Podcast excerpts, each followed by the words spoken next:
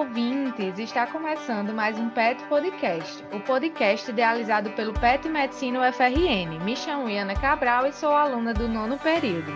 O episódio de hoje marca o início de nossa nova série, denominada Nossa História, na qual falaremos sobre diversas personalidades e acontecimentos importantes para nossa faculdade, nossos hospitais e nossa formação. Como personalidade de hoje, temos Onofre Lopes. Sim, o nome do nosso hospital escola. Para nos apresentar melhor Onofre e sua história, temos o prazer de anunciar o nosso convidado de hoje, Cesimar Severiano.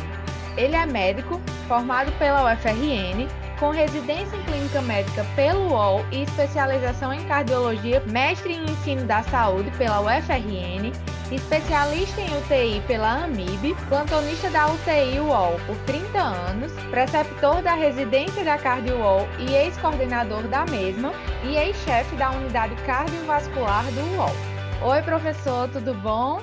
Boa noite, é um prazer estar com vocês e um orgulho em saber que vocês estão interessados em saber a nossa história, porque é sabendo a nossa história que a gente pode ter alguma referência e planejar o futuro. Com certeza absoluta, muita gente, ou quase todos os médicos que se formam nessa universidade, não sabe essa história. Então vai ser um prazer muito grande a gente conversar alguma coisa e saiba que eu cheguei a conhecer o Nof Lopes, convivi rapidamente com ele, ele internado na UTI, eu era estudante como vocês, e as pessoas que conhecem mais profundamente o Neoflop e viveram com ele, essas pessoas já estão passando também, né? Então está ficando a segunda ou terceira geração que sou eu, e daqui a pouco são vocês que vão contar essa história.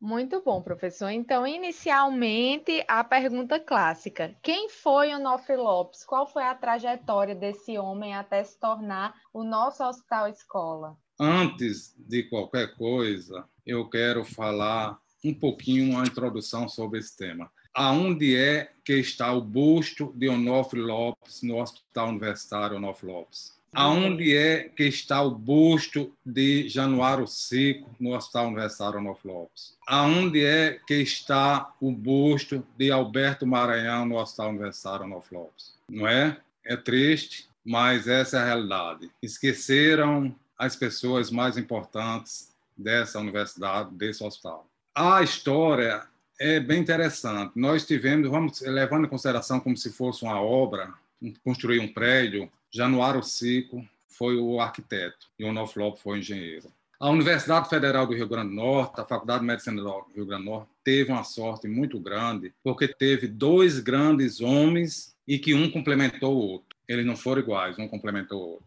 E não esquecer Januário Cico. Januário Cico foi o grande arquiteto de tudo isso que existe aqui agora. Januário Cico foi o arquiteto e o Nofre Lopes não deixou a, o projeto dele morrer e executou o projeto de Januário Seco. Quando Onofre Lopes nasceu, dois anos depois nasceu o Hospital Universitário Onofre Lopes. Hoje, Onofre Lopes. Naquela época, Juvino Barreto. Veja bem, todo mundo acha que quem fundou o Hospital Universitário foi Onofre Lopes. O cara que fundou esse hospital foi Januário Seco. Onofre Lopes tinha dois anos de idade.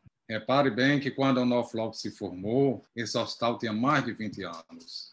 Eu disse Alberto Maranhão porque eu duvido hoje que alguém do Rio Grande do Norte que tenha uma casa na praia de Pirangi, no melhor local, grande, doe essa casa para o poder público. E Alberto Maranhão, a pedido de Januário Seco, doou a casa de praia dele para que fosse feito um hospital. Por isso que eu digo Alberto Maranhão. Alguém viu falar nesse homem lá? Não. Mas Alberto Maranhão doou a sua casa para que Januário Seco a transformasse no hospital. Januário Seco trabalhou muitos anos sozinho naquele hospital. E sabe o que ele ganhava disso? Nada. Ele doava, chegou a vender as joias da mulher, pedia doação, fazia bingo, quermesse, tudo no mundo ele fazia. E no dia da morte, ele, em casa, ele morava ali na Ribeira, chamou Onofre Lopes, que já trabalhava para ele, e pediu a Onofre Lopes que não deixasse o projeto dele acabar. E Onofre Lopes com o mesmo pensamento dele, sem pensar em ganhar, sem pensar nisso, pensando em progredir a medicina, o ensino, deu andamento ao projeto de Januarci. Mas vamos lá. Onofre Lopes é um exemplo para qualquer pessoa. Você sabe o que é uma pessoa nascer no interior do Rio Grande do Norte, numa família pobre, trabalhar na agricultura, acordar de madrugada, quatro horas da manhã para trabalhar, trabalhar o dia inteiro e chegar onde ele chegou. Por que ele chegou onde chegou? Nós vamos ver isso aqui. Todo mundo sabe que ele nasceu no município de São José do Mipibu, num povoado chamado Comum. Nesse povoado, ele trabalhava com toda a família na agricultura. Agora, repara a diferença Naquela época, eles acreditavam na educação. Então, contratavam a família pobre, que tinha muitas dificuldades, mas contratavam um professor particular para ensinar o filho. Então, naquela pobreza toda daquela região, ele se diferenciava porque era alfabetizado. E todo mundo sabe que está escrito, é que ele diz que deve todo o sucesso dele à formiga preta, né? Você já viu essa história da formiga preta? Porque ele acordava de madrugada, trabalhava no sol quente, com sede, passava fome, o rigor do pai, mas não suportava a picada da formiga preta. Aquilo era que incomodava ele. E ele diz: um dia eu vou me livrar dessa formiga preta. E eles iam estudando, iam melhorando e iam vindo para Natal. Então veio os irmãos dele, primeiro do que ele, e com 14 anos ele veio para Natal, porque ele queria estudar. E nessa época ele veio morar com o irmão, né? Isso é conhecido, e ajudava o irmão na mercearia lá vendendo tudo e começou a estudar e arranjar um emprego. Então ele trabalhava de dia, durante todo o dia e à noite e estudar. E tinha muita dificuldade porque era muito cansado, ficava muito cansado no trabalho dele, ele tinha que ficar o dia todo em pé e o dia todo em pé e à noite era muito cansado. Então isso dificultava. Mas ele era muito interessado e conquistou vários professores, aquela coisa toda. Nessa época, depois que ele saiu para do irmão, ele foi trabalhar no, na, na Ribeira, né? E tem uma coisa bem engraçada. Repare bem quando o cara começou do zero mesmo. Ele trabalha na Ribeira e chegou a mulher e perguntou: tem papel higiênico? Aí ele não sabia o que era papel higiênico. O vendedor não sabia. Aí ele disse: não, tem não. Aí o dono do armazém chamou a atenção. Você não sabe o que é papel higiênico? Então, repare bem, um cara que não sabia nem o que era papel higiênico se transformou-se na pessoa mais importante desse Estado, por força de vontade, capacidade e inteligência. Então, ele terminou o segundo grau, civil ao Exército, então foi para o Rio, civil ao Exército, voltou para Natal. Aí resolveu fazer medicina. Aí todo mundo achou uma loucura. Como é que você quer fazer medicina? Medicina é coisa para gente importante, coisa para gente rica. Você, sem ter condições de nada, quer fazer medicina, ele vou querer, quer ser médico. E naquela época, o governador do estado, José Augusto, deu uma ajuda a ele para ele fazer vestibular. E ele foi fazer o vestibular em Recife. E o dinheiro que José Augusto doou dava para passagem e alguns dias lá. E ele fez vestibular e passou no vestibular. E agora, como é que eu vou para Recife? Não conheço nada, não tenho ninguém e fazer medicina em Recife. Você avalie bem quem é que tem essa coragem. E ele foi para Recife, e, e agora, como é que eu vou pagar pelo menos a pensão? Mas foi, alugou a pensão lá e vou agora me virar para estudar medicina e pagar a pensão. Aí ensinou particular, tem até a história que os carroeiros, né, o pessoal do Cafão, os armazéns lá, ele ensinava e ganhavam dinheirinho. Mas tinha um, um amigo, de um amigo dele do Rio Grande do Norte, que era um empresário lá, e esse cara o ajudou bastante. Então, contratou, deu emprego, e ele trabalhava de noite e estudava medicina de dia. E aí começou o caminho de medicina. Mas olhe como ele pensava grande. Ele disse, o pessoal não vai acreditar num médico formado em Recife. Eles querem um médico que seja formado numa grande universidade, numa grande faculdade de medicina. Então, naquela época era o Rio de Janeiro, ou Bahia ou São Paulo. Ele vou para o Rio. Então, no terceiro ano de medicina, ele conseguiu a transferência para o Rio de Janeiro da mesma maneira, sem dinheiro, sem nada, vou embora para o Rio. Tinha algumas dívidas lá em Recife, aí esse empresário é, que o ajudou dando emprego, ele ajudou a pagar, deu dinheiro para ele pegar o navio, ele foi de navio para o Rio de Janeiro, repara bem quantos dias ele passou para chegar Rio, e chegou no Rio de Janeiro, e foi fazer medicina no Rio de Janeiro. Aí tinha que trabalhar, e repare bem, ele trabalhou como representante de laboratório. Fazia visita médica, mexia amostra grátis, mas tinha que trabalhar arranjou alguns empregos e durante o curso, logo no início, teve uma bolsa para a Marinha, no Hospital da Marinha, e ele fez um concurso para essa bolsa e passou em primeiro lugar. Aí a vida dele mudou, porque ele passou a ter o dinheiro da bolsa e passou a ter um lugar para morar.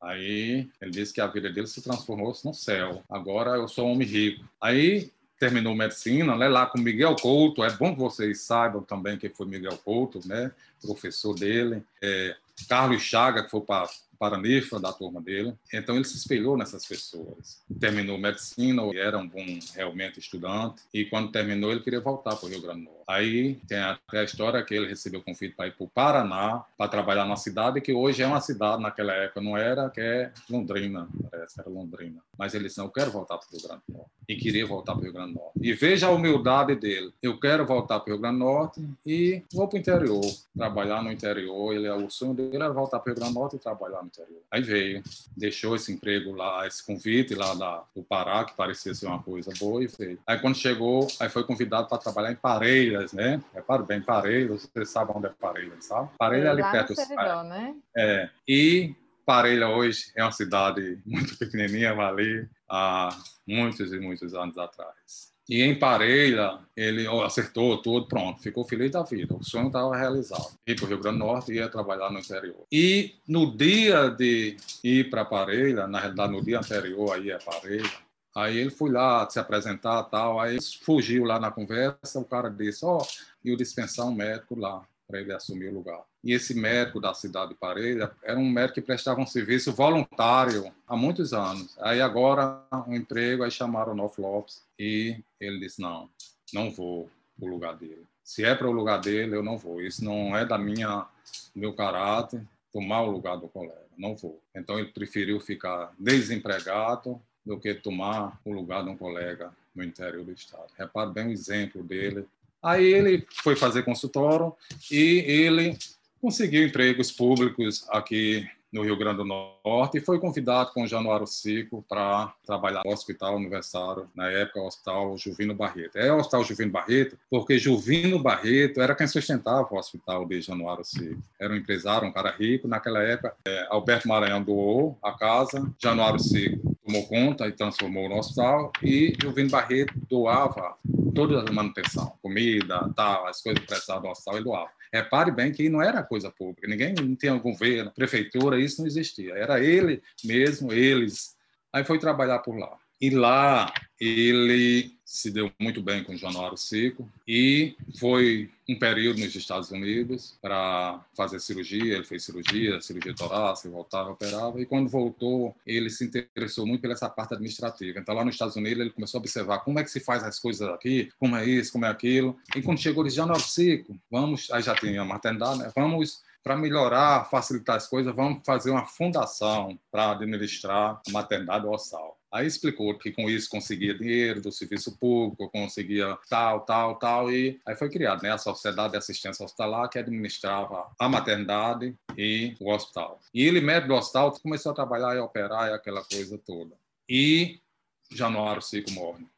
E Januário Cico diz, diz aquela frase, não deixe meu projeto acabar. Aí ele assumiu essa sociedade de assistência hospitalar e a partir daí surgiu tudo no Rio Grande do Norte. Porque essa sociedade de assistência hospitalar foi a mola mestre para a Faculdade de Medicina e a partir daí para a Universidade Federal do Rio Grande do Norte. Então ele foi o responsável por essa sociedade e ele fez um evento científico aqui. E vieram médicos de Pernambuco, médicos da Bahia para participar desse evento científico. E um deles, eu acho que foi Alvídio Montenegro. Alvídio Montenegro é um médico que era de Açu, que radicou-se em Pernambuco, Recife, foi um cardiologista muito famoso. E eles disseram, naquela época, Onofre, por que vocês não fundam uma faculdade de medicina aqui? Vocês têm um hospital desse, têm uma maternidade dessa, e não fazer uma faculdade de medicina? Olhe como a coisa mudou. Hoje, se faz uma faculdade de medicina sem ter nada. Naquela época, eles achavam que para ter uma faculdade de medicina, tem que ter um hospital, ter uma maternidade. Faça isso.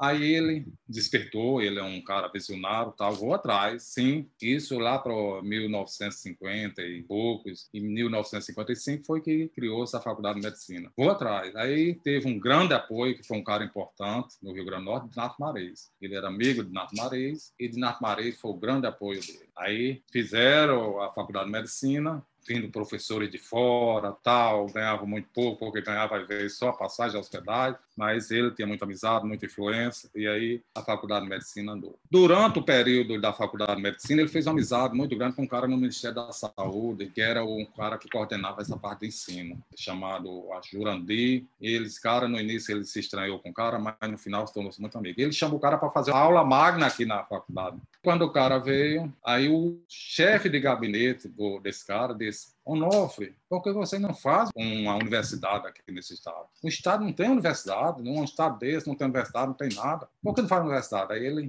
vamos fazer a universidade.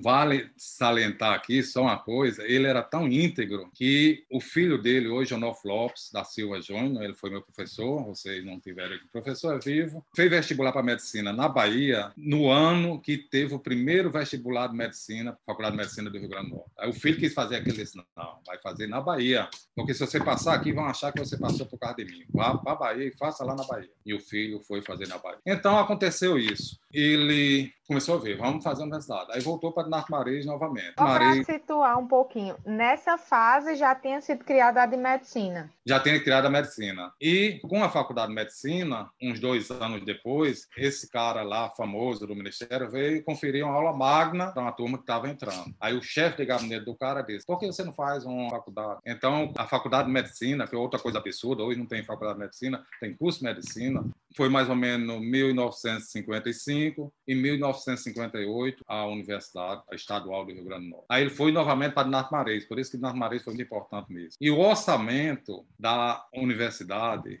que ele apresentou a Dinarco Marês lá era maior do que o orçamento do Estado.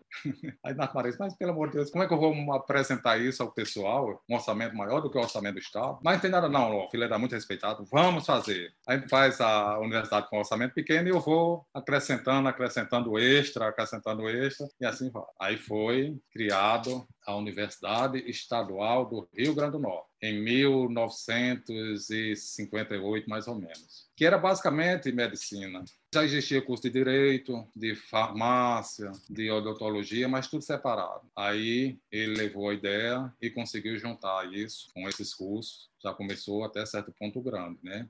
Mas, como sempre, a, questão financeira era muito ruim, não tinha dinheiro, o dinheiro era pouco, aí não dava para manter uma universidade. Aí ele disse, vamos federalizar a universidade. Ele não era um homem acomodado, né? De jeito nenhum, vamos federalizar, porque do jeito que está não dá vamos para frente. Aí fez o projeto todo, né? ele era um cara extremamente inteligente, era um cara muito humilde, um cara simples, é, amigo, mas amigo de quem trabalhava. De quem não trabalhava, ele tinha ódio. E disse que era rigoroso. Ele teve quatro filhos, três filhas e um filho, o filho neto. Então, ele tem que ir atrás disso. Aí ele que foi atrás. Aí houve um evento em Natal, um evento religioso, um encontro dos bispos do Brasil, coisa assim, e ele não foi convidado. E já é, Juscelino Kubitschek, que era o presidente da República na época, vinha para esse evento. E ele não foi convidado, ele doido para falar com o Celino explicar a Juscelino aquilo, mas não foi convidado. Aí tem nada não. Ele juntou ele, tem uns amigos, teve um amigo que foi muito importante nesse tudo, que foi o chamado Otto Guerra,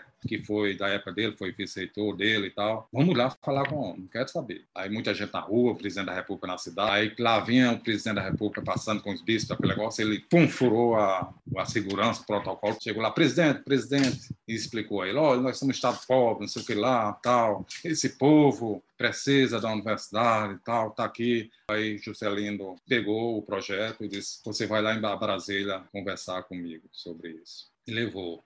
Dias depois, ele foi a Brasília, na audiência da Juscelino, para explicar tudo isso. Aí, aí aconteceu uma coisa bem engraçada. Ele marcou a audiência, 5 e 30 horas às 17h30 horas, o Noflop estava lá no. Aí disse: Não, a essa audiência é de 5h30 horas, já perdeu a audiência. Ó. Ou seja, Juscelino Kubitschek chegava muito cedo ao palácio e começava já nessa hora. Então, era 5h30 horas da manhã e ele chegou 5h30 horas da tarde, né? Mas não tem nada não, a gente dá um jeito e ele convenceu o Juscelino, Juscelino mandou para esse cara do ministério, que era responsável pelo ensino, e o cara eh, dificultou um pouquinho, mas aceitou e tinha que ser aprovado no Senado. E era o final do mandato de Juscelino ia entrar já no quadro, já estava eleito. Ele agora, se Juscelino, se ele não conseguir estar aqui para terminar o mandato, aí vai começar tudo do zero de novo. Aí foi para o Senado. Aí tem outra história interessante, que tinha um parlamentar que ele soube que esse parlamentar ia pedir vista. Aí, a pedir vista, aí saía da pauta. E quando? Pronto, acabou-se todo o projeto. Aí eles vão ter que evitar que esse parlamentar venha ao plenário. E o cara era padre. Aí eles aí ficaram na porta. Eles não, vamos dar um jeito. Eu vou chegar para ele, não sei como vou resolver isso, mas vou chamá-lo para fazer uma extremoção. Na hora que ele chegar para. Não, vamos fazer uma extremoção e eu levo ele para algum canto aí. E ele perde a sessão e a coisa passa. Vamos lá. Mas não precisou disso o parlamentar faltou mesmo por livre e espontânea vontade e a Universidade Federal do Rio Grande do Norte passou. Então, até aí foi muita luta dele, tem muitos detalhes que eu não estou nem lembrado agora, mas muita coisa interessante. Repare que homem importante, cabeça importante. O cara que está formiga preta, passar pelo hospital universitário criando tudo isso e chegar a criar a universidade. E nada disso era por dinheiro. Quando Era... a gente discutiu Onofre no nosso grupo, né, particular, a gente até comentou isso, que talvez a gente devesse ter mais formigas pretas, assim, a gente devesse ver mais formigas pretas no nosso é. dia para a gente começar a fazer mais diferença, né? É, para você ter uma ideia, quando o filho dele terminou medicina lá na Bahia, ele queria que o filho viesse para cá, mas privilégio zero. Aí o filho foi ensinar na faculdade de medicina já naquela época. Aí um mês, dois meses, três meses, cara, dinheiro, ó, nada. Papai, não, não tem dinheiro você não. E não. Aí um dia ele se afastou da universidade. Aí o vice-reitor assumiu. Aí como o vice-reitor assumiu, que era na realidade Otto Guerra, aí Otto Guerra nomeou o filho dele como professor. Naquela época não tinha concurso, tinha nada. Então, mas ele não nomeou. Ele, todos os dias, antes de ir para o gabinete dele de reitor, do hospital universitário, ele andava a pé, fazia uma vistoria. As obras, via as obras, conversava com o pedreiro. E tem uma história, aquele de paletó branco, linho branco, que uma das vezes desse negócio, dessa obra, ele subiu no andaime e caiu pum, em cima do barco, melou-se todo. Ele liga para a mulher dele, traga a roupa para o North Lopes. E a mulher dele ficou aperreada, porque traga a roupa, calça, camisa, cueca, tudo. E ela disse, o que aconteceu com o homem? Ele tinha caído em cima do barro, tal, tal, e teve que trocar. Então, todos os dias, estava ele lá, andando, andando. Privilégio a ninguém. Foi um grande homem. Por isso que eu quero dizer. Então, veja que interessante. O North, ele, quando Tarcísio Maia foi nomeado governador, que naquela época era direto. Então vieram, o Noflopes, o presidente da República, mandou lhe chamar para você ser governador. Aí ele não quis. Não, de jeito nenhum, porque eu tenho dificuldade de lutar com esse pessoal. Ele tinha, avalei ele. Os políticos daquela época ele tinha dificuldade, avalei hoje. Né? Quando Tarcísio Maia terminou o mandato, que foi Rosé Maia, o Lopes foi chamado para ser governador. Olha, o presidente mandou e ele não quis. Então ele dedicou tudo a essa universidade e era extremamente anticomunista, tem horror a comunismo. Mas jamais isso que sirva de exemplo para hoje. Hoje, ele ser anticomunista, mas jamais ele deixou acontecer nada político na universidade. Interferência dele politicamente em nada, nem nada interferentemente. E tem aquela história que diz, né? Ele administrou, veja bem, de 60 a 72, exatamente o período pior da ditadura militar, precisando crescer a universidade, precisando nomear professores. E houve um concurso e vários professores passaram e quando os professores foram assumir, ele veio a lista lá do Brasília, olha, esses aqui não podem assumir não, esses aqui não podem assumir, esses aqui não podem assumir porque questões políticas, né, porque era considerado de esquerda tal. Aí ele não, aí reuniu com os professores e disse, olha, todos vão ser nomeados. E nomeou a contra a vontade da ditadura. E esses professores, aí ele pediu a ele, olha, agora eu peço a vocês que dentro da sala de aula, vocês fiquem direcionado à aula, ao ensino. Não faço política dentro da sala de aula, mas nomeou todo mundo. Naquela época, um general aqui do Nordeste, o comando, não sei exatamente qual comando, mandou pedir a relação, né? Tem essa história que você deve ter ouvido, pedir a relação dos professores e estudantes comunistas, dos comunistas da universidade, do modo geral. Aí ele não mandou e disse ao cara: aqui não tem comunista, aqui tem professores e alunos, e é assim que eu os vejo. Ou seja, ele não via ninguém politicamente, como hoje, avali bem, né? Olha o exemplo, não via ninguém politicamente, via é, fulano é um professor, fulano é um aluno. Não interessava a ele a questão política daquela pessoa. Uma vez, tem um relato também, o exército invadiu o restaurante universitário para prender os alunos comunistas, né? E ele soube disso aí, foi lá, chegou lá, entrou e mandou que todos os militares saíssem. Não, o chão da universidade é sagrado, você não prende ninguém aqui dentro da universidade. Ou seja, ele defendia as pessoas e defendia a universidade. E assim ele foi crescendo, a universidade foi crescendo e ele, na humildade dele, foi crescendo também, é claro.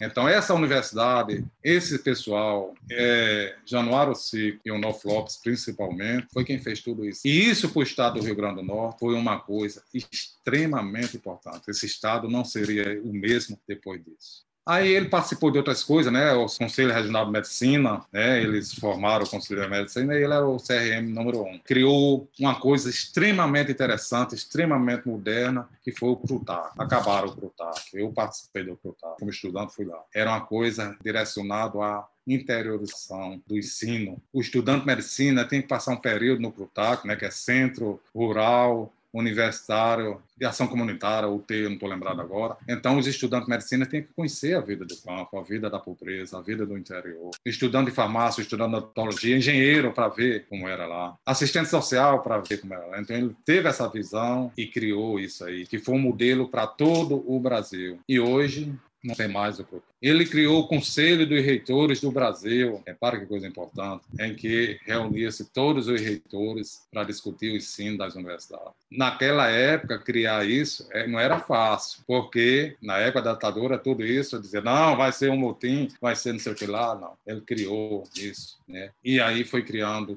quase tudo. Foi presidente da Academia Norte Rio Grandense de Letras, participou da criação da Associação Médica, hoje, que naquela época era Sociedade de Medicina e Cirurgia do Rio Grande do Norte. Repare bem, era uma época muito boa. O cirurgião não pertencia à medicina, eu achava muito bom isso. Era Sociedade de Medicina e Cirurgia do Rio Grande do Norte. Aí, com o tempo, formou-se a Associação Médica do Norte. E aí, como eu conheci o Noflop? Conheci assim de ver, mas eu era estudante como você, eu fui estagiário na UTI durante muitos anos, e o Nof Lopes adoeceu, complicações de próstata, eu acho que era neoplasia, e onde ele foi internado, na UTI do Hospital Universitário Norfolk. Ficou muito tempo internado lá, grave, aquele desorienta, amarra, não sei o quê, infecção, tal, respirador, sei lá, alta, sobe, desce, e ele ficou lá e morreu lá. Eu acho que ele ficou muito feliz em ter morrido lá no hospital que ele criou que ele fundou, que ele ajudou a fundar, que ele ajudou a administrar. Na realidade, quem criou e quem fundou foi Januário Seco. Isso é preciso ser discutido, isso é preciso que se saiba. Essa história tem que ser discutida. Então, você vendo um homem desse, você vê que eu posso, eu posso tudo, desde que eu tenha inteligência e vontade. Porque se o cara é botado para fora da terra seca pela formiga preta e chega ao máximo de tudo isso, quem é que não pode? Basta ter perseverança, vontade, inteligência e ser uma, uma pessoa do bem, sem maldade, sem rancor, sem mágoa, sem interesse próprio, sem querer privilegiar a ninguém. Antes de morrer, ele dizia que queria ser enterrado debaixo de uma, uma árvore, para o barulho das árvores. E esse, ah, o local onde ele está enterrado, é debaixo realmente uma árvore. Era um cara fantástico. É preciso que surjam homens como ele. É preciso que a Faculdade de Medicina mostre isso aos alunos, para mostrar que você pode ser grande sem ser rico. Você pode ficar na história e viver muito bem, ter seu carro, ter sua viagem, ir aos Estados Unidos várias vezes. Ele foi aos Estados Unidos várias vezes, sem ser mercenário, sem pensar só no dinheiro. Então, é mais ou menos assim. Certo. Eu acho que pelo meu roteirinho a gente já passou pela trajetória, pela fundação das principais instituições que ele participou. E eu queria perguntar agora se o senhor lembra de alguma história interessante dele, alguma frase interessante, além das que a gente já mencionou, né? Tal qual é. essa da formiga preta, que eu acho, eu acho muito inspiradora e para mim serve com, até como uma metáfora, né? Para a gente trazer para outros aspectos da nossa vida. Pois é, então você repare que a formiga preta não faz só mal, né? Faz o bem também, porque pode expulsar o homem da terra e esse homem da terra fazer toda essa revolução. Mas é, tem essa história da formiga preta, tem essa história da invasão do restaurante universitário, né, que ele disse que o chão da universidade é sagrado, aqui dentro ninguém vai preso. Tem essa história que ele disse que a universidade não tinha comunista, tinha alunos e professores, que é assim que ele via. Tem essa história engraçada, que não é uma frase, mas que ele caiu do andaime de paletó branco, né, melou-se todo. E tem essa história, na realidade, o rigor dele com o filho, o filho, o Nof Lopes, ele disse que era muito rigoroso, e o filho foi morar na Bahia, fazer o segundo grau, e lá na Bahia ficou num colégio interno, coisa assim, e teve alguns problemas lá e teve que sair e foi morar num hotel, numa pensão. E durante esse período, ele foi rigorosamente, assim, duro demais com o filho. Tá, não perdoou. Só perdoou no dia que o filho passou no vestibular de medicina, aí ele se abriu todo. E ele, o filho dele, disse que ele não ajudou muito a ele na medicina, porque poucas vezes o filho dele entrou no centro cirúrgico para operar junto com o pai casou-se, teve com Selva, né, o nome da mulher dele, né, teve quatro filhos. Eu acho que os filhos deles, eu acho que são todos vivos. O North Lopes é vivo ainda. Né? E tem a frase que ele cita, que não é dele, que eu até, eu não sei se você sabe, eu gosto de postar no meu Instagram frases. E tem uma frase de Miguel Couto, que ele gostou muito, que diz: é, se o médico, se o médico não tem bondade, o que será da medicina? Então, ele diz que isso marcou para sempre. Ou seja, para ser medicina implica em ter bondade, é tanto que ele diz um sacerdócio. Ele não era um cara assim, um orador fino, ele era um cara culto, um cara que gostava muito de escrever, um cara inteligente, muito bom português, mas ele não tinha uma grande oratória. Por isso que não tinha grandes frases de efeito, né? Aqueles grandes oradores é que têm as frases de efeito que marcam para sempre. Mas era um cara inteligente, meio tímido, mas tinha horror a quem tratava mal o serviço público, tinha horror quem era preguiçoso. Ele jamais perdoava isso. Eu quero encerrar ainda com uma coisa, que nas minhas frases eu notei aqui, porque você falou que o, o exemplo é tão é o legado dele é isso aí tudo que a gente falou. Mas tem um cara chamado Christian Barnard, não sei se você se lembra dele, ele foi o cara que fez o primeiro transplante no mundo. E ele tem a frase que diz assim: pense grande em suas ações. Quando você pensa grande em suas ações, suas ações crescem. É, pensar pequeno será deixar tudo para trás. Então, pense grande que suas ações crescem. Pensar pequeno é deixar as coisas para trás. E ele diz assim: se você acha que pode, você poderá. Tudo isso está ligado a seu ele chamou estado mental, mas a essa vontade, né? Essa coisa de que o Noflop tinha. Então ele pensava grande, não pensava pequeno, ele queria mais na frente. Então, ah, Recife, ah, mas não tá bom, eu quero ir para o Rio porque eu quero uma faculdade boa. Ah, o Rio, então eu quero ir aos Estados Unidos. É como diz aqui Barnard. Se você acha que pode, você poderá. Tudo está na sua cabeça. Eu ia falar justamente disso, do senhor dizer o que achava que era o grande legado dele, como sua mensagem assim final no nosso podcast. Então é justamente isso que o senhor falou dele não ser uma pessoa acomodada, né? Sempre. De jeito nenhum. Pensava sempre na frente. Agora, repare bem, pensou em fugir da formiga preta, pensou em estudar, pensou em ser médico, pensou em criar uma faculdade de medicina, pensou na Universidade Federal. E tudo que ele pensava, ele que conseguia. Ele, ele era a pessoa. Então, o legado é esse: é que qualquer pessoa não pense pequeno. Se eu quero ser médico, vá atrás. Se eu quero ser professor, vá atrás que você vai ser. Vai atrás. Repare bem que esses dois homens, Januário Seco e Onofre Lopes, não eram ricos, nem ficaram ricos, mas fizeram a riqueza do Rio Grande do Norte todinho.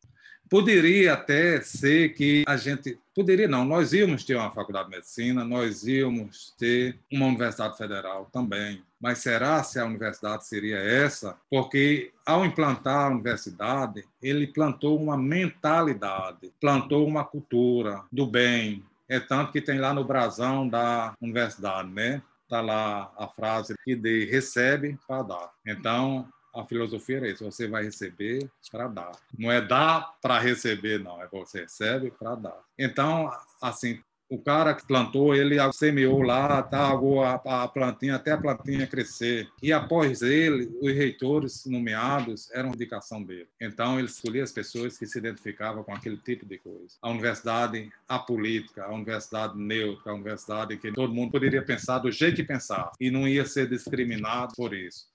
Então, esse cara fez tudo isso. É interessante que todo mundo leia sobre o North.